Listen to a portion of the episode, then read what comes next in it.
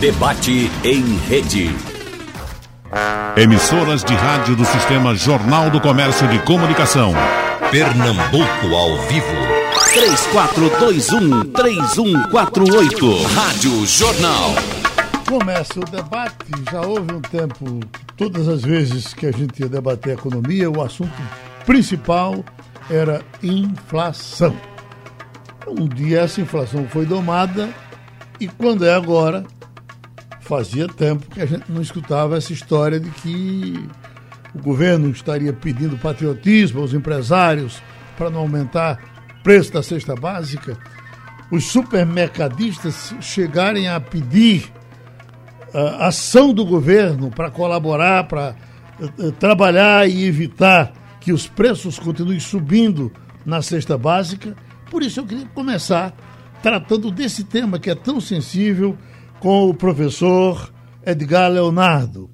Professor, o que é que está acontecendo? Essa cesta básica, estão falando aí, segurar o preço do arroz, segurar o preço do feijão, fazer isso, fazer aquilo. O que foi que aconteceu que chegamos a isso? Novamente, Acho que não um tem. Um abraço aí para o Arthur e ao Leandro. Pronto. Estamos no ar. E vamos conversar um pouco sobre essa danada dessa inflação. Hum. Geraldo, de fato, de fato a gente tem uma retomada da inflação aí, a pauta, né? O último informe que a gente tem mostra uma subida da inflação, embora vale salientar, não precisa a população, principalmente aqueles mais velhos que lembram do passado, dos problemas que tivemos nos anos 80. Nossa inflação, ela realmente apresentou uma subida, principalmente no item alimentos. Se a gente pegar o IPCA, que são nove categorias, com 433 itens distribuídos. As duas categorias que mais subiram foram transportes, alimentação e bebidas. O que ocorre? Em, em transportes, a gente tem, para falar logo inicialmente, o petróleo. O petróleo e o aumento da demanda. Veja, você tem aumento do petróleo, você tem um aumento da demanda por combustíveis porque a gente saiu daquela daquele momento onde a gente estava todo mundo em casa, a gente está começando a circular novamente. Então houve um maior consumo de combustível e o dólar em relação ao real está muito valorizado. Isso sobe o preço do item transporte. O próprio preço do item transporte subindo afeta o item alimentos e bebidas. Esse é o ponto mais importante. Se a gente for pegar o índice do DIEESE, que saiu agora, o último publicado, vai mostrar que no caso específico de Recife, nós, nós estamos entre as capitais com o maior crescimento do valor da cesta básica, o que é muito preocupante. Na verdade, Geraldo, a gente tem alguns pontos que estão refletindo lá na ponta, na feira, no mercadinho, que é, em primeiro lugar, um ponto que a gente já falou, a gente tem o aumento do dólar em comparação ao real. Alguém pode dizer, mas poxa, o que é que tem a ver? E eu respondi uma vez essa pergunta no seu programa. O que é que tem a ver aumentar o dólar com o meu cuscuz? O que acontece é que o preço de algumas mercadorias que a gente chama de commodities, ou seja, são mercadorias que estão no comércio internacional, elas estão mais valorizadas internacionalmente. Então você tem o milho, o feijão, a soja, o arroz, a carne, que são as proteínas em geral. Quando a gente pensa em um aumento do preço de itens como milho, soja, ele reflete também nas rações. Então vai subir o preço do ovo, do frango, da carne de porco, da carne de boi. Isso é um impacto. Fora isso, Geraldo, a China tem realizado compras em volumes gigantescos. A manchete, inclusive, que nós temos nesse momento aqui no UOL é Economia. Alimentos e gasolina puxam inflação ao maior índice para agosto em quatro anos. Hoje estávamos conversando aqui cedo sobre um aumento que já está sendo notado aí nos postos, nos postos de combustível. está aí beirando agora os, os cinco reais o litro de, de, de, gasolina em quase todo posto por onde você passa. O professor Edgar Leonardo volta daqui a pouco e a gente passa agora pelo, pelo nosso financista Arthur Lemos. A, caderneta de poupança, doutor Arthur, é, virou agora a, a, a, bolinha de ouro que todo mundo quer tocar nela. É, o investimento em poupança tem crescido muito nos últimos tempos. Faz sentido isso? Qual a razão para essa poupança crescer depois de tanto tempo com os financistas dizendo que a caderneta de poupança não é lugar bom para você botar seu dinheiro? Bom dia, Geraldo. Um abraço. Leandro, Edgar, tudo bem? Veja, todos os ouvintes, bom dia. É, tem um fenômeno que aconteceu durante a pandemia que parece contraintuitivo. Ninguém imaginaria que isso poderia acontecer. Evidente que muitas empresas, muitos empresários, muitas famílias passaram e ainda estão passando por muita dificuldade. Mas muitas pessoas, muitos servidores públicos, muitos colaboradores das empresas privadas tiveram os seus salários, as suas rendas mantidas, ou mesmo que tivessem uma redução, como aconteceu com vários colaboradores, de 20%, de 30%, etc., nós fomos forçados a ficar em casa. Não por opção, por necessidade. Estávamos, estamos ainda combatendo uma pandemia. E aí, o que as pessoas não perceberam? Vi muitas pessoas desesperadas: meu Deus do céu, a minha renda caiu 20%, a renda da minha família caiu. Mas por estarmos forçados a ficar dentro de casa, o meu volume de gastos também caiu. Claro, eu gastei mais com um aplicativo de comida para quem usa, com uma determinada coisa, outra, mas no geral a gente gastou muito menos. Então, o meu orçamento acabou tendo um saldo positivo entre a minha redução de renda e a minha redução de gastos e despesas ao longo do mês. A redução de gastos foi maior para algumas famílias. E aí quase que inevitavelmente ou intuitivamente as pessoas começaram a dizer o seguinte, eu passo está sobrando uma coisinha aqui. E aí estas sobras de orçamento, elas são quase que automaticamente direcionadas para aquele instrumento que o brasileiro conhece melhor, que é a caderneta de poupança, ah, que talvez a, o maior atributo da caderneta de poupança seja justamente essa alta simplificação. Todo mundo sabe o que é, todo mundo conhece, todo mundo já passou por lá, é rápido, eu saco a qualquer momento. Então, nesse momento que diz, opa, nem imaginei, mas sobrou 200 reais aqui. O que é que eu faço? Bem, deixa eu colocar aqui na poupança e eu vejo o que é que eu faço. Né? Então, houve muito desse movimento comportamental automático em resposta a estas sobras orçamentárias. O que você pontuou continua correto. Sobretudo no mundo atual, onde no Brasil nós temos uma taxa básica de juros, que é a nossa taxa Selic, de 2% ao ano, ah, é, do ponto de vista estritamente financeiro, não é um bom negócio para a maioria das pessoas, sobretudo aquelas que topam investir um pouquinho de tempo, Geraldo, para entender um pouco melhor as alternativas que nós temos no mercado financeiro, continua não sendo o melhor negócio do mundo colocar o dinheiro na caderneta de poupança. Tá? Mas talvez o que explique esse fenômeno seja exatamente o que eu passei para você aqui agora. Agora, doutor Arthur, nós passamos uh, o ano passado uh, quase todo para cima e para baixo falando em capitalização, título de capitalização, na, na, aposentadoria, nisso e naquilo. E essa palavra saiu do dicionário. O que foi que houve? Eu acho que esse movimento de taxa de juros para baixo, assim, quando a gente tem a nossa taxa Selic, se a gente voltar alguns anos, a 14%, então realmente eu reconheço que a decisão mais racional era você dizer o seguinte, olha, eu não vou conhecer outras alternativas de investimentos. Eu não vou me preocupar nem com a diversificação muito grande. O pessoal hoje fala de colocar um pouco do dinheiro em ouro e tal. Não, não preciso nada disso. Eu vou colocar meu dinheiro nos produtos do banco, em tesouro direto. E aí, dentro dessa cesta de conforto, e por que, que eu estou dizendo que era coisa mais racional, Geraldo? Porque você realmente tem uma rentabilidade muito alta com um risco muito baixo. É exatamente isso que a gente quer na vida, né, quando a gente vai investir. É um retorno ajustado pelo risco. Então, com a Selic, para quem, quem é menos familiar, essa taxa de juros da Selic, ela, de certa forma, ela guia a rentabilidade dos investimentos, sobretudo em renda fixa. Então, se ela é muito alta, à medida que eu invisto dinheiro, eu tenho um retorno alto também.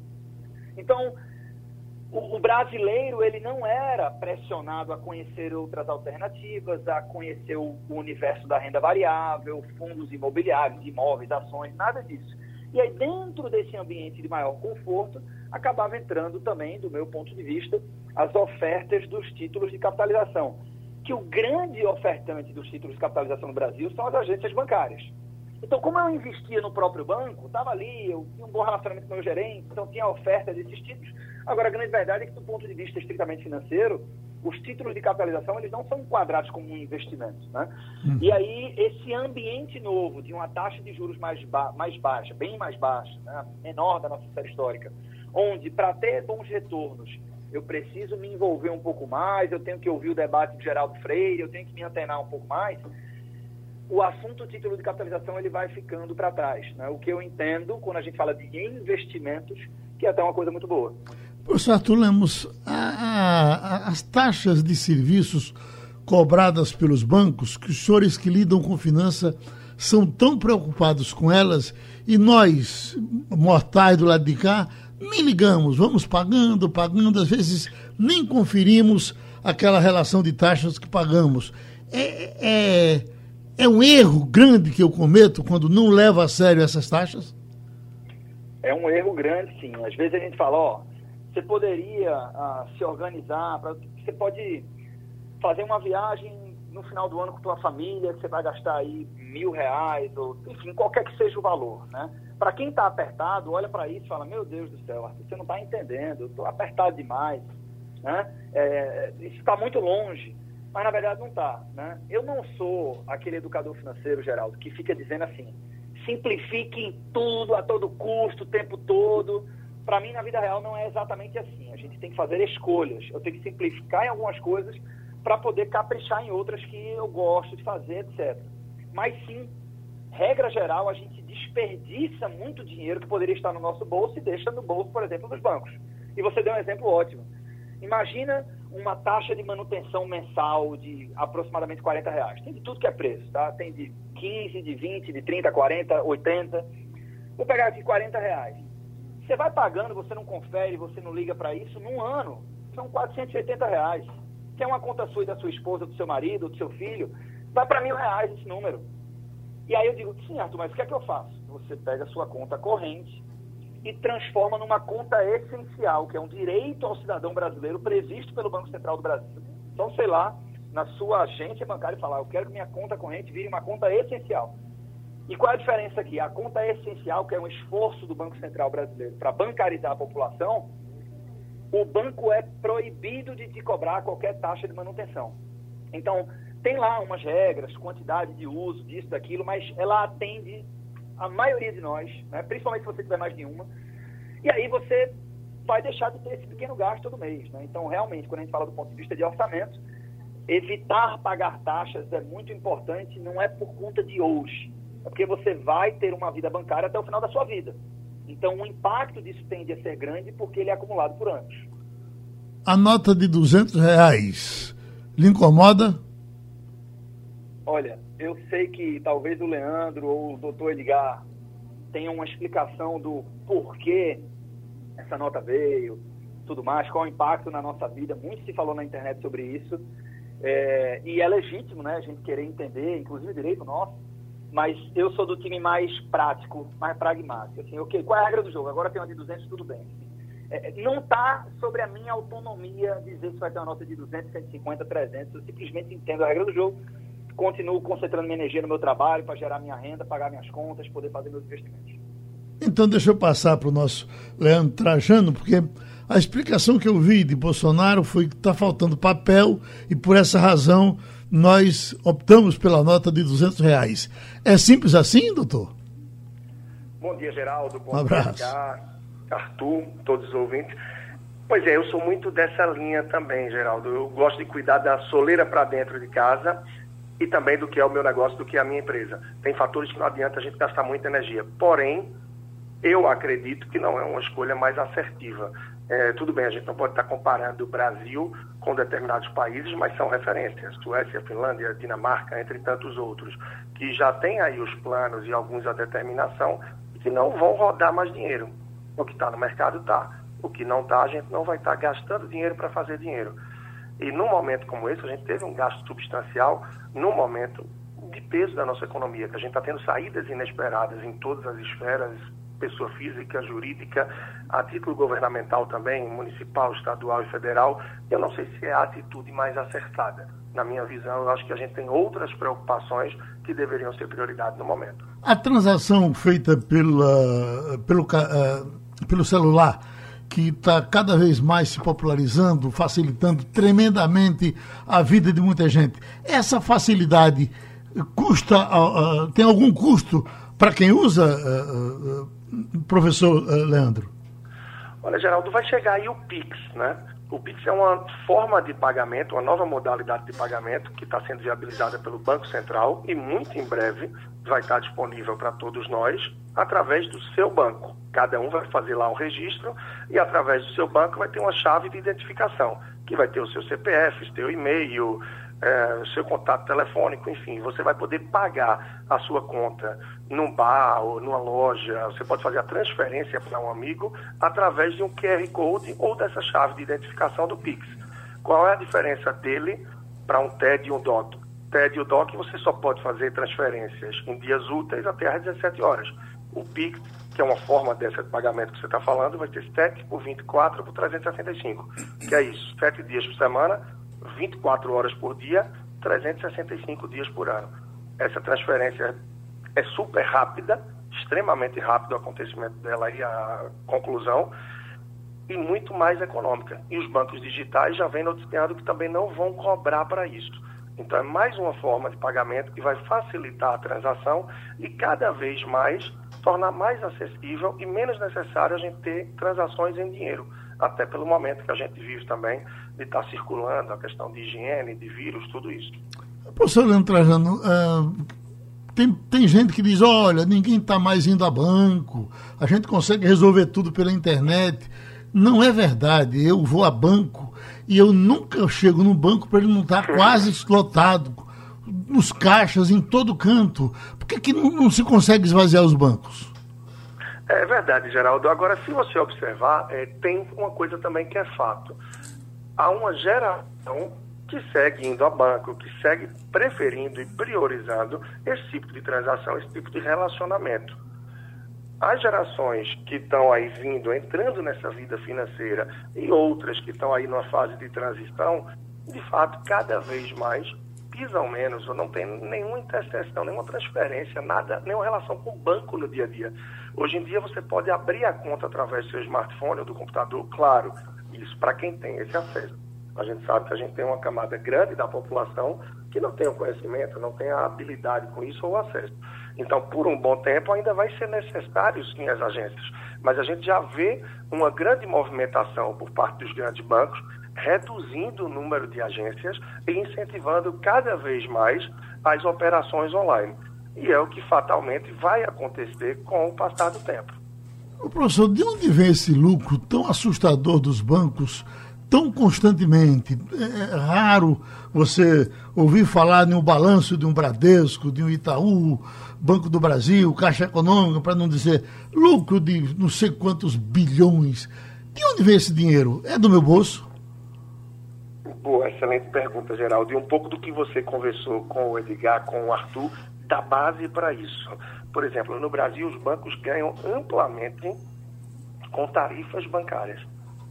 É um país que cobra muita tarifa bancária. A gente tem aí média de 100 bilhões por ano de arrecadação sobre tarifas bancárias, tá? E que muita gente não vê isso. É uma despesa oculta para o consumidor, não é para o brasileiro. Em média, o brasileiro gasta 700 reais por ano entre tarifa de manutenção de conta e anuidade de cartão de crédito.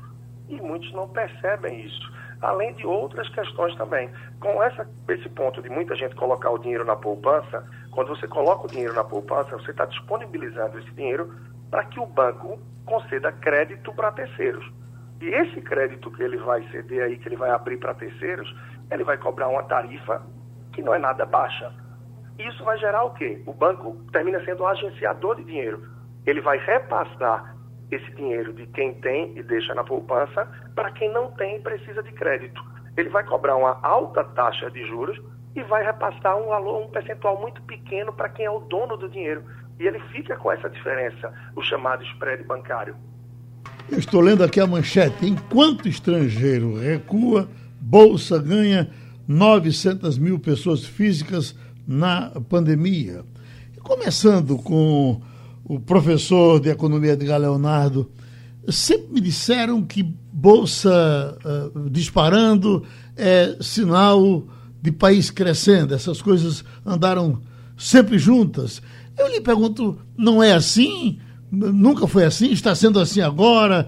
Uh, uh, o que é que está acontecendo com a Bolsa de Valores no Brasil? A sua colocação é muito boa. E os meninos já haviam feito um comentário anterior falando exatamente sobre a questão da taxa Selic. Né? Quando o brasileiro não precisava se preocupar em aprender mais sobre investimentos, porque a taxa Selic permitia que tivéssemos uma remuneração muito boa na poupança, era muito mais simples para o brasileiro ele simplesmente fazer os seus aportes todos na nossa caderneta de poupança, boa velha conhecida de todos. O que acontece, Geraldo, é que chegamos numa taxa, numa taxa base, é fato, a taxa de juros ela Selic ela não é representativa da taxa que a gente tem na ponta ao tomar crédito, né? Todavia, é uma taxa que referencia todas as outras taxas. Com isso, a poupança, a velha caderneta de poupança, conhecida de todos, ela deixou de ser tão interessante para o investidor, que na verdade eu chamaria aí, até esse momento, de poupador. O que acontece é que, na medida em que a nossa taxa Selic baixa, outras possibilidades começam a ficar interessantes inclusive dentre estas, tá certo? O investimento em ativos que têm um pouco mais de risco. Isso faz com que a maior parte dos brasileiros que consegue poupar alguma coisa e pretende aplicar esse recurso para que no, ao longo do tempo possa ter um ganho de patrimônio líquido e inclusive uma renda passiva no futuro na sua aposentadoria, procure a bolsa de valores, a tão falada bolsa de valores. Para entender como ela pode refletir no crescimento de uma economia, o que muitas vezes as pessoas fazem uma simples separação, e a gente às vezes didaticamente faz essa separação, existem investimentos produtivos, que são aqueles investimentos onde alguém abre uma empresa, alguém abre uma fábrica, contrata e vai produzir algo para vender. E existe o investimento que ele é o investimento que é especulativo. Alguém vai investir numa bolsa. Mas todos nós esquecemos, quando fazemos didaticamente essa separação, Geraldo, de que o investimento na bolsa, quando eu estou comprando lá ações de uma empresa como a Petrobras, quando eu estou comprando ações de uma empresa como o Facebook, quando eu estou comprando ações de qualquer empresa que tem suas ações negociadas na bolsa, eu estou gerando aporte de recursos para essa própria empresa eu estou valorizando essa empresa, eu estou, em última instância, facilitando o crescimento dessa própria empresa, porque eu estou financiando esse crescimento. Ao financiar esse crescimento por aportes que eu faço na bolsa de valores, o que pode parecer puramente especulativo, na ponta eu vou estar efetivamente resultando em uma capacidade dessas empresas crescerem. Por isso que é importante no Brasil, nesse processo onde o brasileiro ele está amadurecendo do ponto de vista econômico financeiro, é importante que não apenas nós tenhamos um crescimento do número de pessoas que são investidores, mas principalmente um aumento do número de empresas que façam parte da bolsa de valores no Brasil. Porque uma coisa que a gente tem, claro que isso é uma preocupação muito mais Aí eu, e aí eu vou, vou usar até uma frase que o Arthur colocou logo no, no, quando ele foi questionado, por exemplo, sobre a nota de 200. Olha, do ponto de vista da minha empresa e dos meus negócios, eu não tenho que me preocupar com isso. Do ponto de vista da gente como investidor, talvez nem tanto, mas do ponto de vista de desenvolvimento econômico, é importante a gente ter uma maior diversificação na Bovespa, por exemplo. Porque isso, além de diluir, inclusive, o próprio índice com mais empresas, vai fazer com que empresas brasileiras elas cresçam com aportes, inclusive de estrangeiros. A gente tem recentemente alguns exemplos como é o exemplo, por exemplo, da XP Investimentos, que decidiu fazer o seu IPO, ou seja, abrir-se para receber aportes da bolsa, ele decidiu fazer isso fora do Brasil. Então, é interessante sim, quando a gente tem, Geraldo, e embora pareça a princípio que não, quando a gente tem uma bolsa de valores que recebe investidores e recebe empresas que se colocam suas ações para serem comercializadas, isso tem um reflexo na capacidade que essas empresas têm de se financiar, de crescer, de contratar mais e de gerar crescimento econômico na economia nacional. Tem informação de Brasília, Romualdo de Souza. O Geraldo, o presidente Jair Bolsonaro chamou integrantes da equipe econômica para discutir a desoneração de alguns produtos da cesta básica, principalmente o feijão e o arroz. O que significa na prática que o presidente vai pedir um estudo para diminuir tributos portanto, tributos federais que incidam sobre produtos da cesta básica que estão muito altos. E aí o presidente chegou a dizer que seria patriótico que os donos dos supermercados, dos mercadinhos, tivessem consideração com o consumidor, mas na prática o governo vai começar a fazer o seu próprio papel, não é, Geraldo? De baixar tributos ou reduzir tributos que incidam sobre produtos da cesta básica. A reunião vai acontecer daqui a pouco aqui no Palácio do Planalto, Geraldo. Pronto, já que a gente começou conversando com o doutor Edgar Leonardo, falando dessa cesta básica, é esse o caminho? A cesta cai agora, doutor Edgar? Olha, Geraldo, excelente comentário, porque uma coisa que nos assombra muito é a gente pensar que poderia, e infelizmente algumas pessoas acreditam, infelizmente, que isso é possível, que o governo possa voltar com medidas que a gente viu que não trazem nenhum resultado positivo para a economia. Vimos isso nos anos 80 né, até o plano real, que eram tentativas simplesmente de, por decreto, né, controlar preços. Isso não é possível. A gente tem, como a gente começou a falar e houve aquela queda no nosso link, a gente tem tem o dólar valorizado, a gente tem o dólar criando um preço mais elevado para commodities, a gente tem uma alta demanda. Basta a gente olhar o que aconteceu com as compras chinesas a China está com medo de que novas crises possam criar dificuldades de fornecimento de alimentos.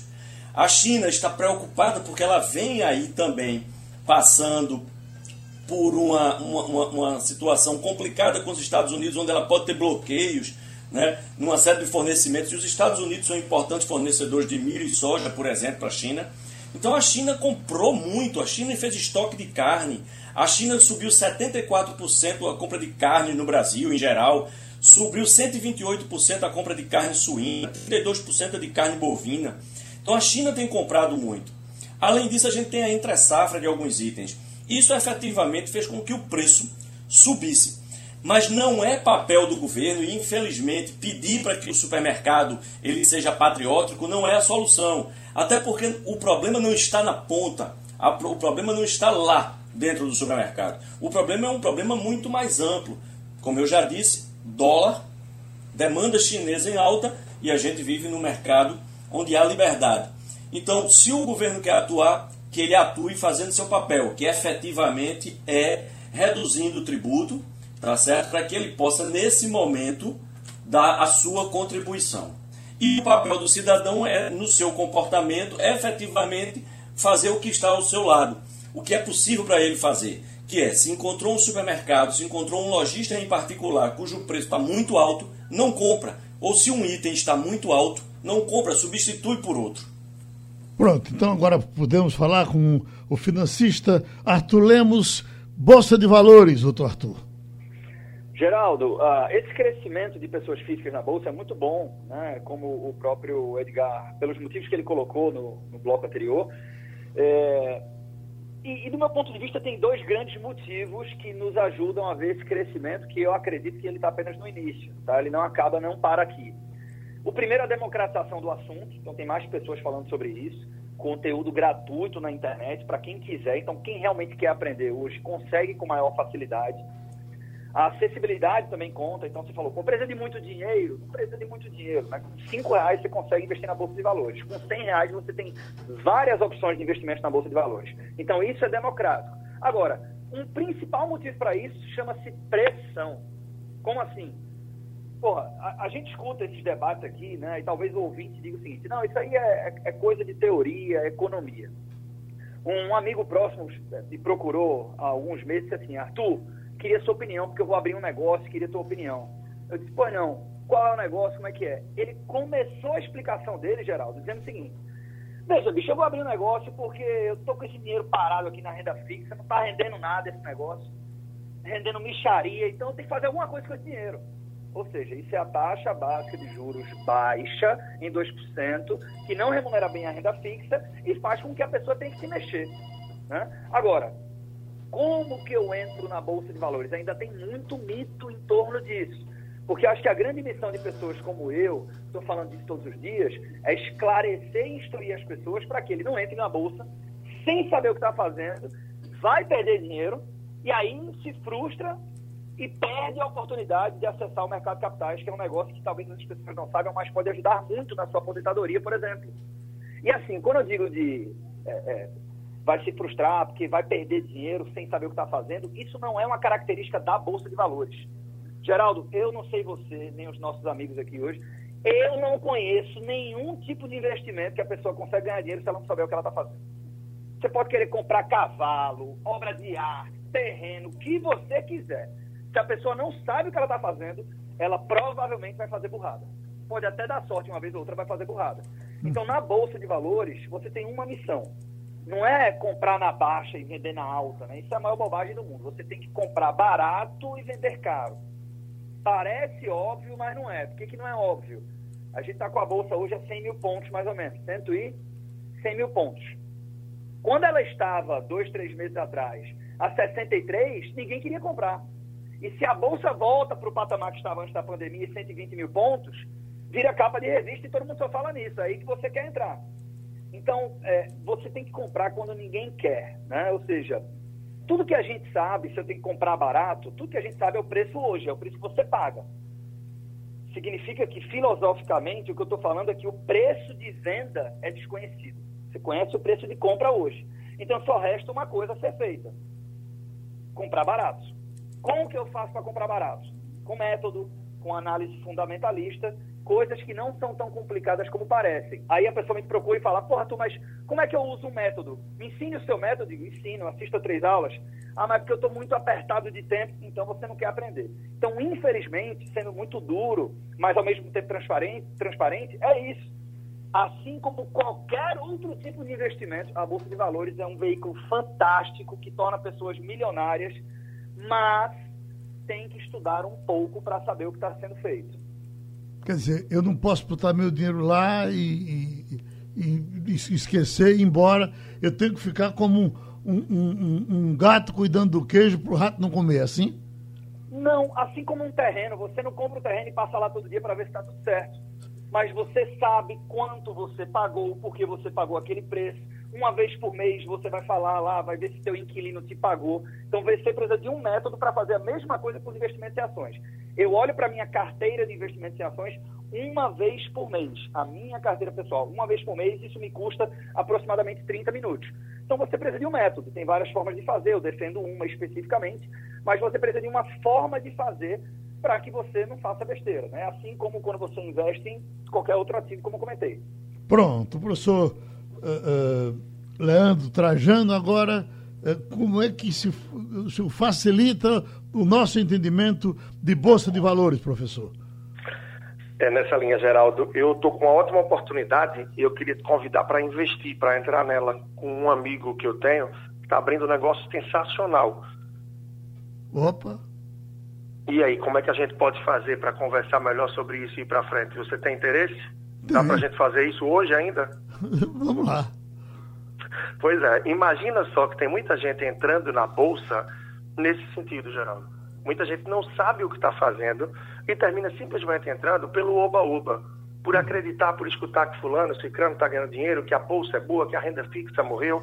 E só nesse sentido nessa pegada, pessoas sem saber em que estão investindo, 900 mil contas novas foram abertas durante esse período da pandemia. E hoje a gente tem 2 milhões e 800 mil aproximadamente de contas abertas na Bolsa, segundo o próprio Jornal do Comércio aí de 30 de agosto e a B3. Né? Porém, de todas essas contas abertas, todos os investidores, na verdade, 54% deles têm até 10 mil reais. Então, essa é a realidade. A gente tem um percentual muito pequeno, se a gente for olhar 2 milhões e 800 mil diante de nossa população, dá 1%. E desses que a gente tem na Bolsa hoje, uma parte significativa, mais da metade, tem até 10 mil reais. Mas já é um crescimento, já são pessoas que estão conhecendo algo novo. Porém, tem que ter muito cuidado ao entrar, para que não entre no escuro, não saiba o que está fazendo, com isso termine pegando algum momento de baixa e com medo, vendendo o que tem e dizendo que a bolsa não é para mim, saindo frustrado e pregando isso aí para todos os lados. É algo que exige dedicação de tempo e conhecimento. E não é muito tempo, Geraldo. Só para finalizar, eu costumo dizer que as pessoas não dedicam tempo para cuidar da vida financeira, dedicam tempo para cuidar da saúde, da alimentação, para trabalhar, mas raramente dedicam algum tempo para otimizar as finanças, seja a título de estruturação, de melhorar, de poupar ou de investir. É isso que falta, dedicar tempo para conseguir ter mais conquistas. Maria do Pina está lhe perguntando o seguinte: se aplicar no Tesouro Direto, títulos do governo, uh, uh, em, e, e, e, o banco quebrar, eu perco meu dinheiro. É, é esse risco de banco quebrar, que a gente houve um tempo que ficou muito com essa, com essa neurose. É, é, hoje, banco quebrar é muito difícil no Brasil, não é, professor? É, banco quebrar, sobretudo os bancos que circulam aí 80% do dinheiro no Brasil, que são os cinco grandes bancos, é algo improvável, não vou dizer impossível. É muito improvável de acontecer. E se você tiver algum título do Tesouro Direto, independente do banco que você tem como agente aí de custódia ou da corretora, e se ele quebra, isso não é nenhum risco, não é nenhum problema para você. Porque essa instituição financeira, ela é nada mais do que uma ponte para a pessoa física, para o CPF que tem esse título e para o Tesouro Nacional. Então, o que vai acontecer é que você vai precisar apenas mudar esse seu agente de custódia. Inclusive, eu já fiz isso alguns anos atrás, quando eu tirei os meus títulos do Tesouro Direto de um grande banco que eu tinha, e depois com o crescimento das corretoras, com toda a evidência que passaram a ter, eu usei uma solicitação de transferência de valores imobiliários. É um nome grande, mas que você preenche, leva na instituição e você tem essa transferência sem custo, você tem essa portabilidade. Mas isso não é risco nenhum para Maria ou para quem está nos ouvindo, não. A nossa conversa hoje está sendo com Edgar Leonardo, professor de economia, Arthur Lemos, financista, Leandro Trajano, personal financeiro. Eu eh, queria dedicar esse nosso último intervalo ao, ao aprendizado, à, à educação financeira. Eu estou lendo aqui o aniversário, eu guardei isso para conversar com os senhores, no aniversário de 90 anos de uh, Buffett, é, a manchete foi essa. Aos 90 anos, Buffett, que seria o maior investidor do mundo, recomenda técnica de Matusalém para poder virar um bilionário. É, mega investidor explica por que gastar com um simples corte de cabelo um dia pode significar muito dinheiro perdido anos ou décadas depois. Estamos falando de um homem que está com uma fortuna de 82 bilhões de dólares, agora quando completa 90 anos de idade. O resumo do que ele diz aqui, aí eu recomeço com o professor Edgar Leonardo, em cima da tese Educação Financeira, é que o, o, o, eu tenho que ter uma preocupação muito grande também no gastar. Eu não posso pensar que porque vou ganhar bem, vou ter. Uh, gastando bem, eu me resolvo. Ele está certo assim? Dá certo para ele e dará certo para mim, desde que eu me. Mas só se eu me preocupar com as duas pontas, professor Edgar. Geraldo, corretíssimo. Eu sempre digo que o problema normalmente não é falta de dinheiro. O problema ele está em duas pontas, porque a gente tem que fazer o comparativo entre o que entra, né? Imagine que eu tenho um, uma caixa d'água e essa caixa d'água tem alguns furinhos. Eu já fiz essa analogia antes. Se eu tenho uma torneira entrando muita água, é fácil até que ela esborre mesmo com alguns furinhos. Mas alguns furinhos eu vou ter, eu tenho que ter esses furinhos controlados, que é onde eu vou gastar. Então eu vou gastar com uma série de coisas. Mas eu tenho que, para ter um crescimento, e aí que é importante, do meu patrimônio no final, eu tenho que ter essa caixa d'água sempre esborrando, controlando os furinhos. Então, eu preciso controlar muito bem minhas receitas, eu preciso ter consciência das minhas receitas, eu preciso definir um padrão de vida para mim, tá? Então, não é, não é para a gente viver sem, sem desfrutar da vida, não é isso. Não é? O Arthur falou disso no começo. Né? O que a gente vai fazer são escolhas. Então, quando a gente fala de educação financeira, muitas pessoas pensam que é ensinar matemática financeira. Não! Educação financeira é a gente ensinar um comportamento de vida saudável, financeiramente falando. É eu ter o controle sobre os meus recursos, o que entra, que são as minhas receitas, o que eu gasto, porque o meu comportamento me leva a gastar. O meu comportamento na hora de fazer as minhas escolhas de comprar roupa, comprar carro, fazer viagem, viajar, como eu vou viver, onde eu vou morar, como eu vou morar. Essas minhas escolhas definem os meus gastos. Na hora em que eu consigo aumentar as minhas receitas, faço que eu tenha receitas que cada vez crescem mais e eu consigo controlar muito bem os meus gastos, o resultado disso vai ser que eu vou ter uma sobra de caixa aí. Essa sobra de caixa eu posso aplicar. Posso aplicar de várias formas. Tá certo? Eu posso comprar imóveis, eu posso investir em ouro, eu posso investir em ações, eu posso colocar uma empresa e eu vou estar com isso aumentando o meu patrimônio, eh, eh, o meu patrimônio líquido. E aí certamente eu vou ter qualidade de vida, que no fim, Geraldo, é o objetivo. A gente trabalhar com educação financeira é extremamente importante, principalmente para esses jovens que ainda estão na escola, para que a gente evite endividamento, a gente evite estresse, a gente evite problemas, inclusive domésticos, por conta de questões financeiras, Geraldo. Professor Arthur Lemos, a sua vida de educador financeiro, o prazer de gastar também, que muita gente tem. Ora, se eu ganho e não gasto, cadê o meu prazer? Como é que a gente vai ter o prazer de não gastar? Onde é que a gente aprende? É, Geraldo, gastar dinheiro para a maioria das pessoas dá mais prazer do que poupar dinheiro. Né? Poupar dinheiro você troca qualidade de vida no presente por qualidade de vida no futuro. E isso vai de encontro ao nosso instinto de sobrevivência. Né? Inclusive, poupar dinheiro é uma coisa muito nova para a gente. Até o, se você olhar o início do século passado, a história recente do Brasil, a expectativa de vida do homem brasileiro era de 33 anos. Para que, que eu vou poupar? Não faz sentido nenhum. Né? Eu só consigo abrir mão dessas provocações, das pressões sociais, do desejo de gastar, que é algo mais prazeroso que guardar dinheiro, se tem algum valor para mim esse processo de guardar dinheiro, ou seja, não se trata do dinheiro pelo dinheiro. Na hora que eu transformo, em vez de dizer que eu quero ter tantos mil reais no banco ou na corretora, eu digo o seguinte: eu quero ter a universidade do meu filho, uma viagem, um intercâmbio, uma experiência diferente, um final do ano, um cruzeiro, uma aposentadoria, uma independência financeira. Por isso, eu topo de pedir uma pizza quando eu posso fazer a comida em casa. Por isso, como diria o Buffett, eu corto menos o meu cabelo. Né? Então, eu preciso de algo que, que mexa com o meu lado emocional também, para que eu consiga combater essa vontade que a gente tem de gastar dinheiro. E aí, depois, com o tempo, quando você começa a conseguir fazer isso, você vai criando também um prazer muito grande em guardar dinheiro, porque você começa a ver o resultado disso. Porra, eu tinha 10 mil, agora eu tenho 15, daqui a pouco 15 vira 16, mas não foi você trabalhando, foi o dinheiro trabalhando. E isso também vai trazendo algum prazer que ajuda a equalizar esse combate. Para a gente fechar, professor Leandro Trajano, está aqui a, a declaração de Buffett Uh, Warren Buffett ele diz: uh, um simples corte de cabelo um dia pode significar muito dinheiro perdido anos ou décadas depois. Isso não é um amaldiçoado? É interessante, Geraldo. Tem muitas formas de ver. É difícil a gente contestar aí o Warren Buffett, né?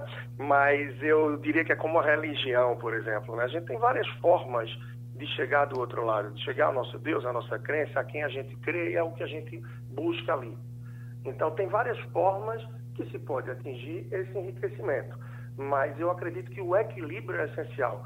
para que a gente possa gozar, para que a gente possa curtir, ter o prazer de utilizar aquilo que a gente poupa também no curto prazo, mas sem deixar de investir no futuro. Deixando aquela questão de lado de carpe diem, de que eu não sei nem se vou estar vivo amanhã, vou deixar para o outro, mas a possibilidade, a realidade é que dificilmente você vai estar morto amanhã. Então você vai ter tempo, você vai ter vida e vai ter objetivos para quem, para quem deixar e contribuir e evitar ter surpresas desagradáveis adiante. Então, o equilíbrio é essencial cada um à sua maneira, mas tendo essa consciência da obrigação, sim, de poupar a cada mês, poupar mais e procurar, sim, aprender a investir e deixar essa ignorância que boa parte de nós termina sendo dependente dela quando a gente diz que só acredita na poupança, que tem medo de outros investimentos. Na verdade, a gente se sente inseguro pela falta de conhecimento. Isso leva a gente à inércia e a inércia leva a gente à poupança e faz com que o nosso dinheiro não trabalhe para a gente não renda nada agradecendo a esses queridos amigos que outra vez contribuíram com o nosso debate. Leandro Trajano, Arthur Lemos, Edgar Leonardo. O programa é repetido amanhã às 2h20 da madrugada.